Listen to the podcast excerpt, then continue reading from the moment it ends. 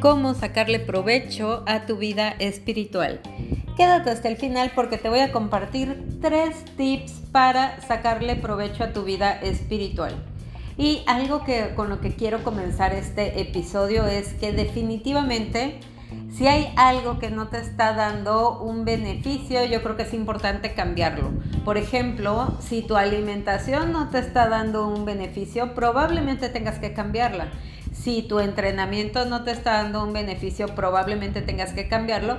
Y lo mismo pasa con el tema espiritual. Y antes de que digas, ay, pero ¿cómo no? Yo, o sea, a mí me educaron de otra manera.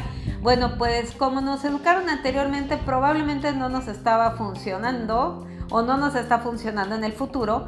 Y algo que me gusta de la definición de espiritual es que, fíjate, espiritual dice que es el conjunto de actitudes que configuran la vida de una persona o del colectivo. Es decir, que es como tú reaccionas ante las circunstancias de la vida, ya sea de forma individual o de forma colectiva. Entonces, evidentemente es importante cultivar la parte espiritual porque es como vas a cultivar tu fortaleza interior para todo lo que se te presenta en el camino de la vida.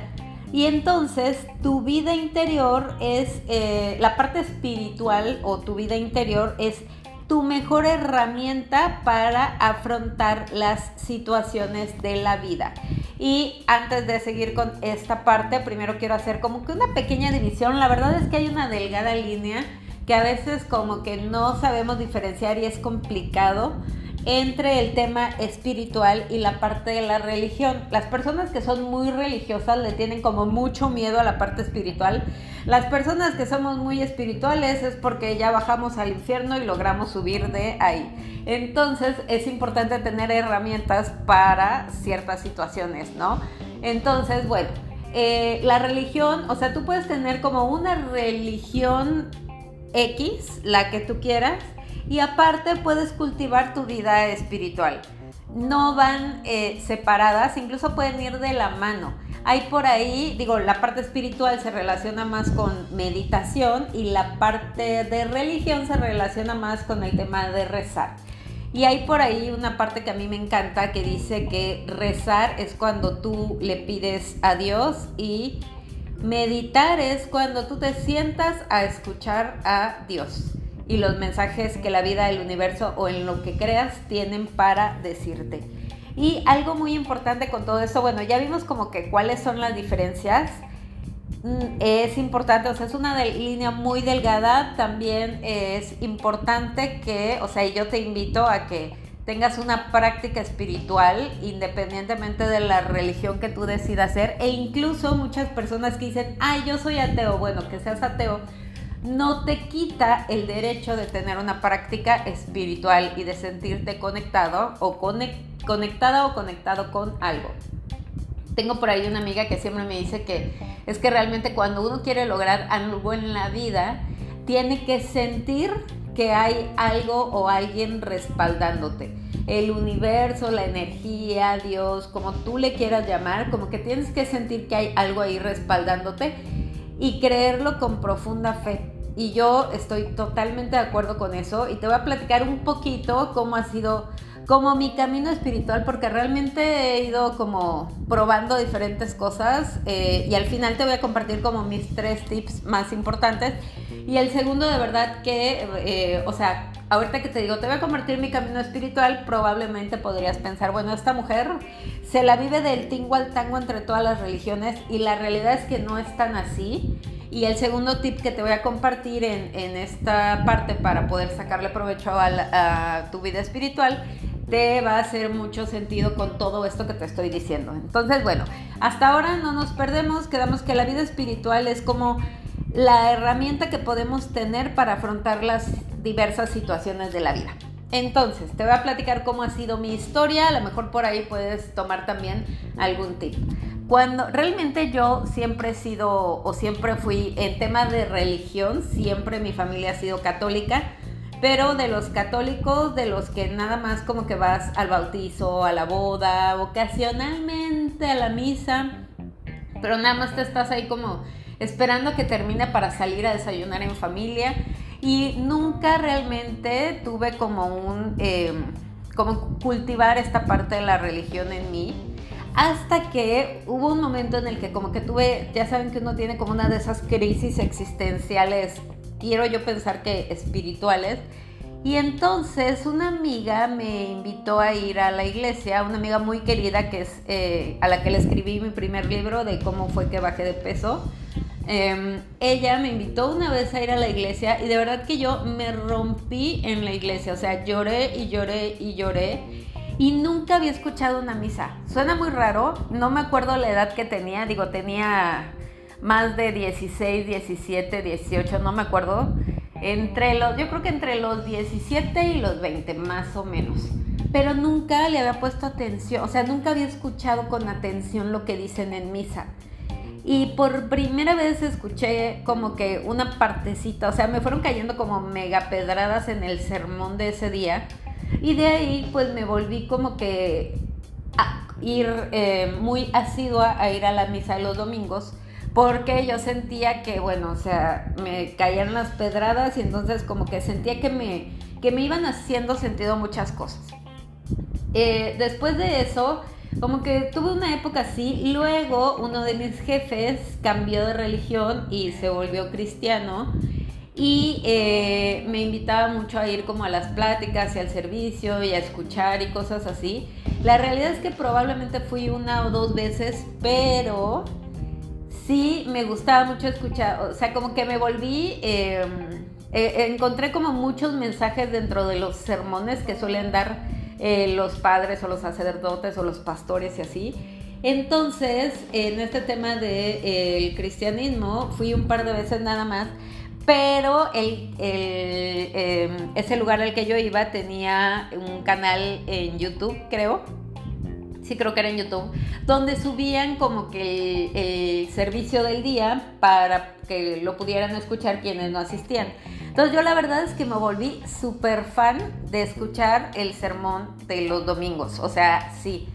Y justo fue cuando yo comencé con mi proceso para perder peso, y esta parte creo que nunca la he contado, ni siquiera lo conté en mi libro, cuando yo inicié con mi proceso para perder peso, de verdad que no había días. Yo creo que hacía una mezcla de, entre la religión católica y la religión cristiana y todo lo que se me pusiera enfrente que me pudiera ayudar a enfrentar el desafío que tenía en la vida. Entonces em, yo rezaba, o sea, todos los días yo dije, a partir de este momento que voy a iniciar mi proceso, todos los días voy a rezar en la noche y todos los días voy a dar gracias y todos los días voy a pedir por todas las personas. Y entonces yo cuando inicié mi proceso para bajar de peso, todos los días rezaba en la noche pidiendo fuerza para el día siguiente. Y pedía por todas las, o sea, por todas las personas que cruzaban por mi mente en ese momento, de verdad, o sea, pedía que sí por mi familia, por mis amistades, por las personas de mi trabajo, o sea, yo me acuerdo que iba pidiendo así como por cada uno de los pisos o cada una de las áreas del trabajo donde estaba y entonces yo pedía por todos pedía por todos y pedía por mí, decía, Diosito, danos fuerza a todos, danos fuerza de voluntad, porque esto no lo voy a poder hacer sola, pues ya lo había intentado toda la vida, bajar de peso, hacerlo sola y no había podido.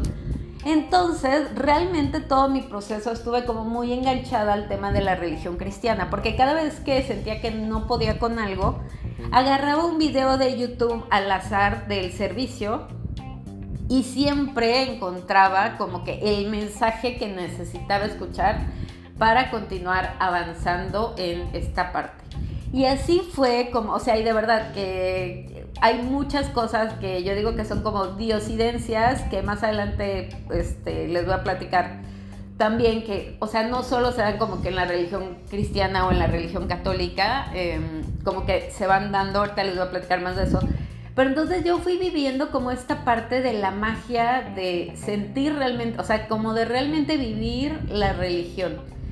Y yo creo que estuve como que escuchando los audios del, del cristianismo como los dos años que duró mi proceso. O sea, yo siempre estuve como acompañada de esa religión. Y es la primera vez que lo comparto con todos ustedes. Y de verdad que había cosas que yo decía, wow, o sea, la vida me sorprendía de una manera increíble. Como la vez que yo dije, híjole, o sea, de verdad que si existe Dios, solamente Él puede hacer que yo me pare a las 6 de la mañana a correr y justo al día siguiente, o sea, porque yo normalmente me levantaba a las 8 y media, 8.20. Entonces, al otro día en la mañana me levanté, recuerdo, al 10 para las 6, antes de que sonara el despertador, con toda la energía, de verdad que, no sé, o sea, mi ser interior me despertó y tenía energía. No, no me desperté como toda modorra de que denme café y de malas y así como normalmente me levantaba cuando me despertaba a las 8 y cacho. No, me levanté con toda la energía y la determinación de ponerme los tenis y de comenzar a hacer ejercicio. Y a partir de ese día pues empecé a cultivar esa parte del hábito del ejercicio, pero la realidad es que como que Diosito, el universo o lo que ustedes quieran fue lo que me empujó en ese momento a, dar el primer paso en el tema del hábito. Igual me pasó ya una vez que yo llevaba un rato entrenando, se me ocurrió, porque ustedes ya saben que me gusta como que hacer cosas de repente medio intensas, ¿verdad? Y entonces yo normalmente pues trotaba 5 kilómetros, nunca había participado en una carrera. Y la primera carrera que me llamó la atención fue una de 10 kilómetros. Imagina, o sea, yo sé, siempre, dice una amiga que yo siempre me sirvo con la cuchara grande, entonces la primer eh, carrera que se me ocurrió fue una de 10 kilómetros, no una de 5, no, 10 kilómetros. Entonces, escuché por ahí a una chica decir que si uno podía correr 7, bien podía correr 10. Entonces yo me preparé, me acuerdo que estuve entrenando, porque aparte como que ya estaba muy cerca, faltaban como unas 4 o 5 semanas para la carrera y yo dije, bueno, ok, hice como que mi prueba en la ciclopista porque siempre me iba a trotar a la ciclopista. Y dije, si puedo correr 7 hoy, voy a poder correr 10 el día de la carrera. Y bueno, no saben, o sea, ese día, de verdad que yo les juro que cuando llegué a la meta, les prometo que vi a alguien que dije, es que ese es Dios, o sea, ese es Dios caminando viéndome hacer estas tonteras así, tal cual. Ay, se los platico hasta se me pone la piel chinita de nuevo. Y entonces, después de eso, o sea, y aparte se veía como, bueno, a lo mejor porque acababa de ver esas películas donde Dios es interpretado, no me acuerdo cómo se llama hoy un actor que es como eh, morenito, morenito, morenito. Eh, no me acuerdo el nombre del, actor, pero, eh, o sea, yo lo vi y dije, de verdad, o sea, y, aparte me lo encontré como en muchos lados y yo decía, no sé, o sea, Dios viéndome hacer estas locuras en la vida. Y ese día no corrí 7, corrí 9 kilómetros. Bueno, troté. O sea, tampoco voy a decirles que corrí como una gacela. No. Troté 7 kilómetros. Y así fue, se fue dando como toda esta parte donde fui como cultivando la parte espiritual eh, a través de la religión cristiana. Después empecé con este tema de lo de las meditaciones y lo empecé, y todo el mundo lo sabe, que lo empecé porque leí un libro que se llama Sincrodestino yo empecé a leer ese libro porque todo el mundo me decía que era muy difícil leer el libro y efectivamente es un libro muy chiquito, yo siempre se lo recomiendo, de hecho yo lo tengo en PDF, si alguien lo quiere se los puedo compartir con todo gusto y con, con todo el, este, la emoción y con todo mi corazón les puedo compartir. Es un libro que se llama Sincrodestino de Deepak Chopra y lo empecé a leer y empecé a ver lo que él decía y cómo explica, o sea, explicaba cómo se hacía el tema de la meditación y me acuerdo que te compartía, creo, o no sé cómo llegué a un video de Deepak Chopra donde está explicando como el paso a paso de cómo hacer una meditación. Y entonces yo dije, yo quiero eso, o sea, yo quiero eso en mi vida. Como que ya medio lo había empezado a experimentar con el tema de la religión cristiana, entonces yo quería seguir viviéndolo. Así que seguí avanzando con esta parte y empecé a hacer mi práctica de meditación no como normalmente se las pongo, porque yo siempre les digo que de verdad, o sea, les pongo la cosa papita, o sea, el camino facilito para que puedan ir creando y hacer crecer el hábito. Pero yo comencé con el tema de la meditación, no con meditaciones guiadas, o sea, yo empecé a aventarme a hacer meditaciones eh, así de en silencio, intentando que si poner la mente en blanco y este tipo de cosas. Y entonces comencé así, comencé eh, todos los días, cinco minutos, ponía, según yo, mi mente en blanco y dejaba pasar los pensamientos, todos los pensamientos, o sea, pasaban y pasaban pensamientos, yo solo los dejaba fluir, así de que si hay que ir a la lavandería, que voy a hacer de comer, que no sé qué. Y ponía, me acuerdo que lo hacía al despertarme, eh, ponía el timer en el reloj con, el, con la alarma y me ponía, me acuerdo, el, el teléfono debajo de la pierna para que vibrara y, y, cuando vibraba yo ya sabía que había acabado mi tiempo de meditar. Entonces así fue como comencé meditando cinco minutos, luego lo fui incrementando, incrementando, incrementando, pero como que no, o sea, como que lo hacía, pero como que no estaba jalando la cosa tanto, según yo. Pero ahí es donde viene la parte de persistir porque no te puedo decir, ay, a la semana yo ya me sentía iluminada por la vida, no para nada. La realidad es que yo creo que pasaron unos tres o cuatro meses y me acuerdo perfecto que fue un 25 de diciembre, que yo siento que es como que fue una época muy adecuada porque es cuando todo el mundo está durmiendo, este, todo el mundo está crudo, o sea, mientras todo el mundo estaba distraído con el festejo de la, de, de la Navidad y que si el recalentado y mil y un cosas, yo la verdad es que la noche anterior, como estaba como todavía en mi proceso de estar a dieta, pues había eh, cenado muy ligero y me dormí temprano y me desperté temprano a meditar antes de irme a correr, porque yo tengo la costumbre, y quienes están en mis programas saben que tengo la costumbre de hacer ejercicio los días en los que las personas no suelen hacer ejercicio, como el 24 de diciembre, que es la Navidad, el 25, el 31, el primo. O sea, los días festivos y así, de cajón, tengo que estar haciendo un entrenamiento, pero sí bien intenso. Porque como todo el mundo está distraído con otras cosas, como que la energía está muy ligera y se disfruta más el tema del ejercicio. Aparte, hacer lo que otras personas no hacen, creo que es como que uno de mis gustos culposos en la vida.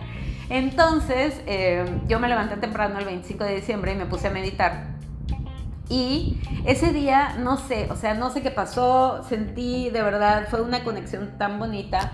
Medité, yo creo que más de 25 minutos.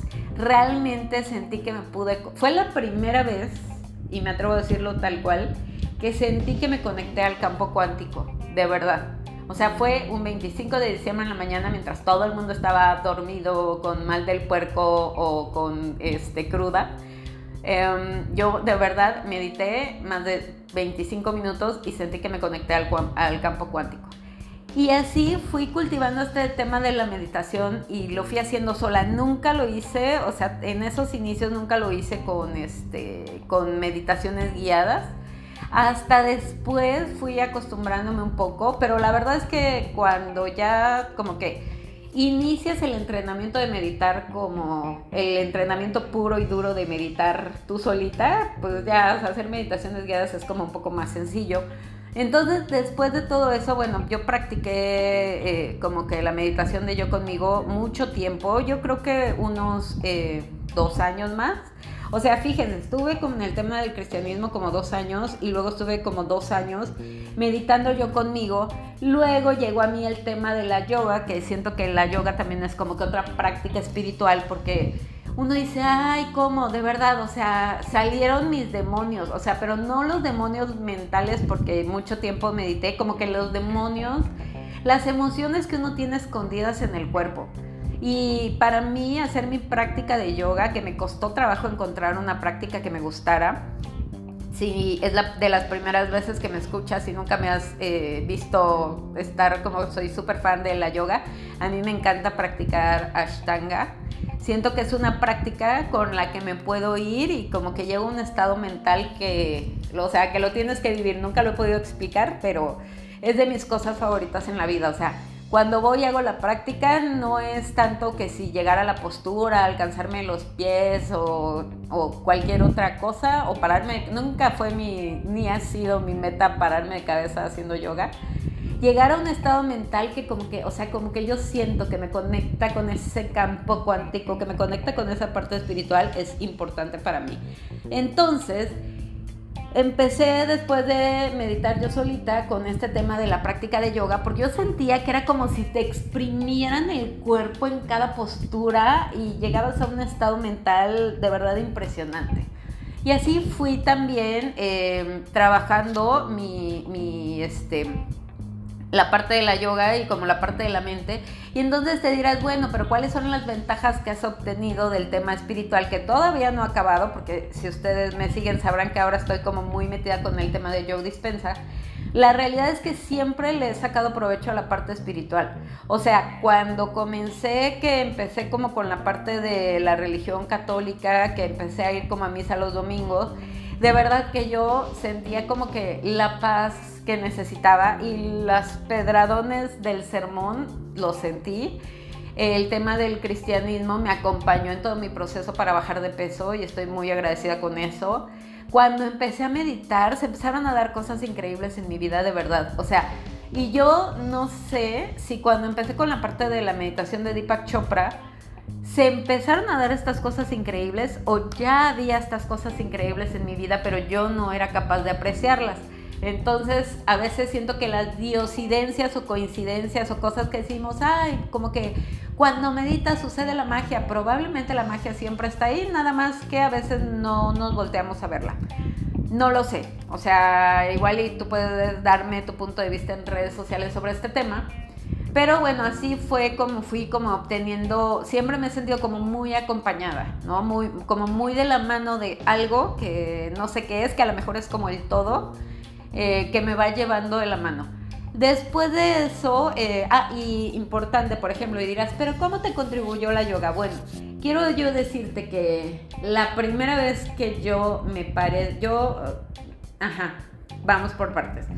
Eh, hace mucho tiempo cuando yo era adolescente choqué y desde entonces no había manejado jamás. O sea, tenía pánico, ni siquiera podía acercarme al volante porque empezaba a sudar y me empezaban a dar como ataques de ansiedad. O sea, ni siquiera me podía sentar en el asiento del conductor, aunque el carro estuviera parado, apagado, no me podía sentar ahí.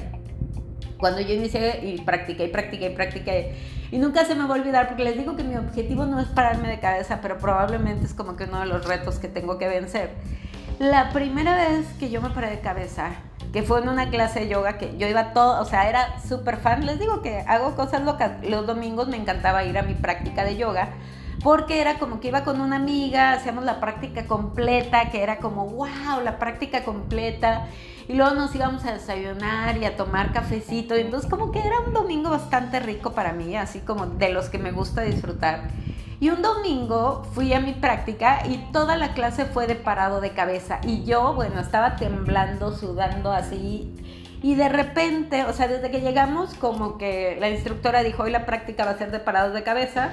Y hay como tres personas que van a hacer su parado de cabeza por primera vez. Y obviamente que yo muy confiada dije, obvio yo no, porque yo no estoy preparada para esas cosas, ¿verdad? O sea, a mí déjenme aquí, estoy bien, y de repente, ya avanzada la práctica, así como que, y te toca, y de, repente, o sea, sí, de la nada la instructora dice, esta abejita está, está lista para volar.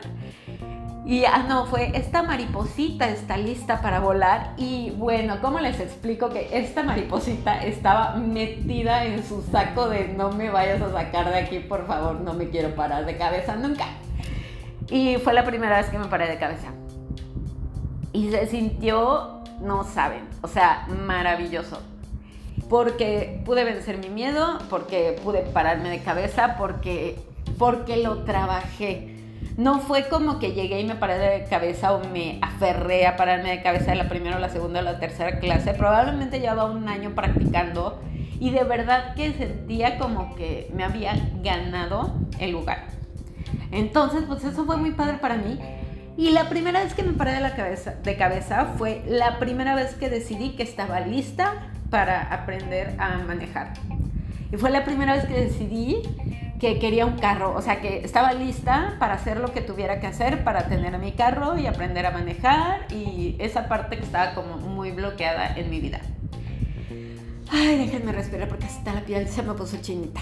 Entonces, pues así fue como eh, a través de mi camino, la espiritualidad siempre ha estado presente en mi vida de diferentes formas y ha ido creciendo. La verdad es que ahorita ya no tengo como que la práctica de yoga que tenías en, en ese momento.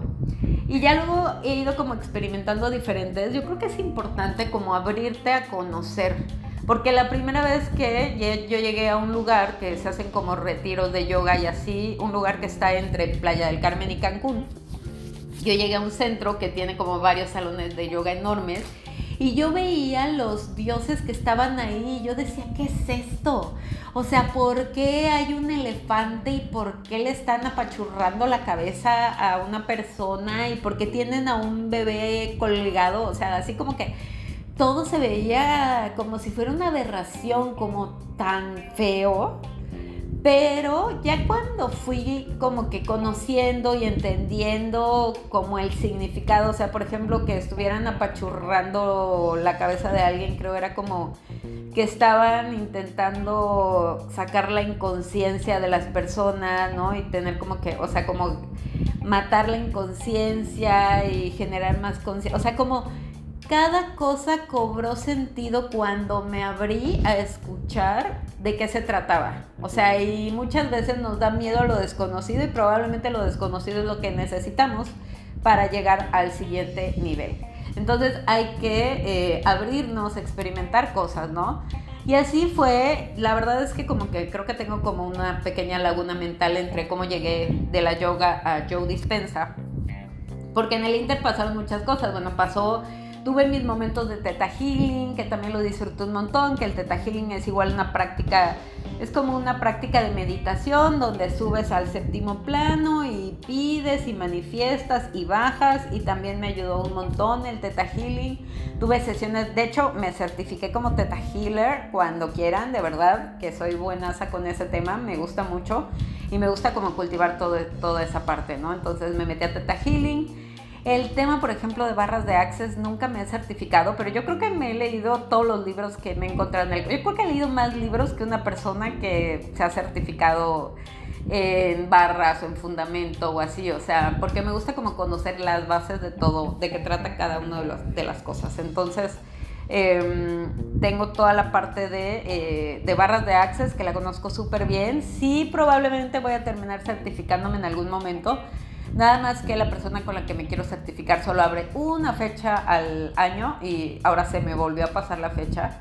Pero bueno, estuve como experimentando con todo eso hasta que llegué con Joe Dispenza. Ah, bueno, antes de Joe Dispenza, llegué con, em, con eh, Abraham, Abraham Hicks. Fue lo siguiente después de todo este tema de Teta Healing y así mucho tiempo estuve muy metida con los audios de Abraham Hicks y de hecho empecé a compartirlos también como a las chicas que están en mis programas, en meditaciones y todo esto, porque me ayudó también, Abraham Hicks tiene un libro que se llama Pide y se te dará, que está buenísimo y también se lo recomiendo un montón y me ha ayudado un montón también como que en mis procesos de manifestación, porque aparte yo no sé en qué momento el tema de solo calmar la mente, meditar, empezó a pasar a alinearse con el tema de meditar para manifestar lo que quieres en la vida.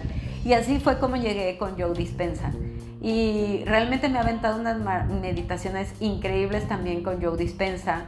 Empecé así de las meditaciones más chiquitas, porque aparte eh, justo yo decía que quería manifestar estar en un taller de Joe Dispensa y no se me ha dado estar en el taller como tal, pero sí se me ha dado como aventarme todo el taller, porque una amiga me, compartió como todos los audios de un taller que dio aquí en Cancún al que me quería, moría de ganas de ir, o sea, y ahí es cuando uno como que manifiesta, pero no manifiestas exactamente como lo pediste, ¿no? O sea, como que yo estuve de verdad trabajando profundamente en manifestar que quería eh, como formar parte del taller y escuchar, saber, saber sobre todo como el contenido de qué es lo que daban en ese taller tan especial y bueno, yo no fui al contenido, el contenido llegó a mí. Entonces una amiga me compartió los audios y me chuté todo el taller de Joe Dispensa y entendí más allá de lo que solamente se ve en redes sociales, que yo creo que en redes sociales se ve como un 10% de toda la profundidad que tiene el trabajo de Joe Dispensa. Y de repente en este trabajo de Joe Dispensa, sí hay momentos en los que digo, ay, creo que estoy loca, pero eh, varias chicas que están en mi programa lo han estado practicando también y han llegado a sentirlo exactamente lo mismo. Entonces digo, no estoy loca, o sea, estamos bien, estamos bien, estamos en el camino. Entonces, bueno, pues hasta ahí, estoy ahora y eh, sigo trabajando en, esta parte. Como que tuve un tiempo de, de, sequía espiritual porque como que entra el ego a decir, ay, eso ya lo escuchaste, ay, ya para qué, ay, qué flojera, que ya no hay más que saber y que no sé qué. Y entonces el ego te empieza a meter ideas de que, pues ya para que meditas y ya te sabes la meditación y qué aburrido y cosas así, y otra vez la misma meditación. Y entonces eh, volví a ver como que otro documental y como que me volví a reconectar con este tema porque siento que es algo, o sea, creo que eh, es como un hábito que no podemos dejar de lado. O sea, así como tenemos el hábito de comer saludable y el hábito de hacer ejercicio, el hábito de tener una práctica espiritual debe de formar parte de los pilares de nuestra vida. Y entonces esa es mi invitación para ti, que dejes entrar eh, independientemente del el camino que tú elijas, que si meditar con, eh, desde, no sé, desde tu religión y la que sea que tengas, de verdad prestar atención a lo que te dicen y tener cuidado, porque sí me ha tocado ir a lugares donde como que las religiones dicen cosas raras que yo digo, ok, como que no pertenezco aquí, o sea, sí me tocó en un momento así de que, ay, este, como que todo el mundo se está esperando a morir para estar llenos de lingotes de oro y barrotes y no sé qué, y en esta vida hay que sufrir para tener la otra vida bien. La verdad yo prefiero estar en esta vida bien y ya en otra vida pues ya me las arreglaré a ver qué es lo que pasa, ¿no? Donde es en el aquí y en la ahora estar bien. Entonces, bueno, pues tú puedes elegir el camino que tú quieras. Mi invitación es solo a que cultives el tema espiritual, ya sea eh, a través de la religión, eh, católico, cristiano, la religión en la que tú creas de corazón que te va a ayudar a transformar tu vida eh, desde la práctica espiritual, o sea, que te abras, aunque tengas una religión, que te abras a tener una práctica espiritual, es mi invitación también para ti, ya sea meditando con eh, lo más fácil y accesible que hay, que es Deepak Chopra, este, meditación de Theta Healing. Es más, ya ahora afortunadamente hay desde la parte de la ciencia diferentes aplicaciones que te ayudan a meditar y que incluso te dan como que la explicación científica de por qué es bueno meditar, ¿no? Si lo quieres ver solo como desde la parte de la ciencia y de que yo solo creo como lo que está avalado por la ciencia, bueno, pues la meditación está avalado por la ciencia. De hecho, está como que hay un libro, no me acuerdo cómo se llama, de em, donde está como que en tipo certificado por médicos cardiólogos, una cosa así. Entonces sí es muy importante que puedas tener una práctica espiritual. Y bueno, mis tres recomendaciones ya para cerrar, porque ni siquiera he visto cuántos minutos llevamos, pero ya saben que me encanta hablar y me encanta el chisme y me encanta compartirles cosas. Entonces, las tres recomendaciones que yo te doy, bueno, la primera es ábrete a conocer y experimentar. Imagínense que yo me hubiera quedado nada más como que en lo que ya conocía porque es lo que me enseñaron mis, lo que me enseñó mi familia, pues no hubiera podido abrirme a experimentar y a conocer cosas nuevas, ¿no? Entonces yo creo que lo peor que puede pasar es que no te guste y que te regreses, ¿no? O sea, que digas no y me regreso. La segunda recomendación es eh, hacerlo con devoción que yo creo que ese es un componente bastante importante y bastante interesante, el tema de lo de la devoción. Porque no es como que tú meditas un día y ya se te va a acomodar la vida mágicamente. La realidad es que todo, para bien o para mal, lleva un proceso, porque el cambio es rápido, pero que tú aceptes el cambio y que tu mente acepte el cambio, lleva tiempo, lleva bastante tiempo. Entonces, hacerlo con devoción, yo creo que es uno de los pilares fundamentales para ver realmente una transformación. O sea, y te lo estoy diciendo tal cual porque, por ejemplo, o sea, en la parte del cristianismo yo estuve a lo mejor dos años meditando por mi cuenta igual y dos años, eh, haciendo mi práctica de Ashtanga, yo creo que sí me aventé otros dos o incluso tres años. Y entonces realmente como que los beneficios los vas viendo con la práctica a largo plazo. Y no es que después de dos años va a pasar algo, no, la realidad es que cuando tú inicias, o sea, dale chance a algo, yo te diría unas ocho semanas, para que no lo veas así como que tan largo y te vas a ir dando cuenta que vas a ir como destapando este, cosas en tu vida o vas a ir subiendo niveles de Mario Bros de tu vida y entonces eso te motiva a seguirlo haciendo. Ten una práctica que te ayude a eso, que te ayude a seguir creciendo y seguir cultivando tu fortaleza interior. Y solo lo vas a lograr con devoción. O sea, si pruebas una semana nada más de meditar o una semana de yoga o una semana de algo, la realidad es que no te va a servir para nada. Vas a tener que hacerlo a largo plazo. Entonces, devoción es la clave en una práctica espiritual, hacerlo de forma constante y te vas a dar cuenta que vas a empezar a obtener beneficios más rápido de lo que tú te imaginas. Y tercero, que no te dé miedo el cambio. Hay tantas personas que les da tanto miedo simplemente abrirse a escuchar ¿no? Eh, personas que a lo mejor, por ejemplo, que han estado en mis programas que me dicen, es que yo soy, o sea, no me mandes tus meditaciones porque casi casi que son del diablo, yo no medito, yo este rezo y, o sea, como que tengo mi religión y entonces te cierras a no escuchar y probablemente la religión sí te funciona, pero no te está dando todo lo que te podría dar. Entonces yo creo que es importante tener un complemento y saber que no está peleada una cosa con la otra. Entonces, bueno, pues que no te dé miedo el cambio. Y finalmente, ya para cerrar este episodio, que está muy largo, pero la verdad, de verdad espero que lo disfrutes un montón porque le he puesto todo mi corazón a contarte como todas estas historias y espero que realmente te motives a seguir una práctica espiritual. Finalmente, te voy a compartir una frase que decía mucho una de mis mejores amigas y me encanta que dice que todo lo que necesitas para ser feliz está dentro de ti. Entonces yo te invito a cultivar todas esas herramientas y a cultivar tu vida interior para afrontar las diferentes situaciones de la vida. Porque recuerda que la fe es lo que te sostiene cuando todo está incierto y que tú puedes vivir una vida sin miedo, sin culpa y sin drama.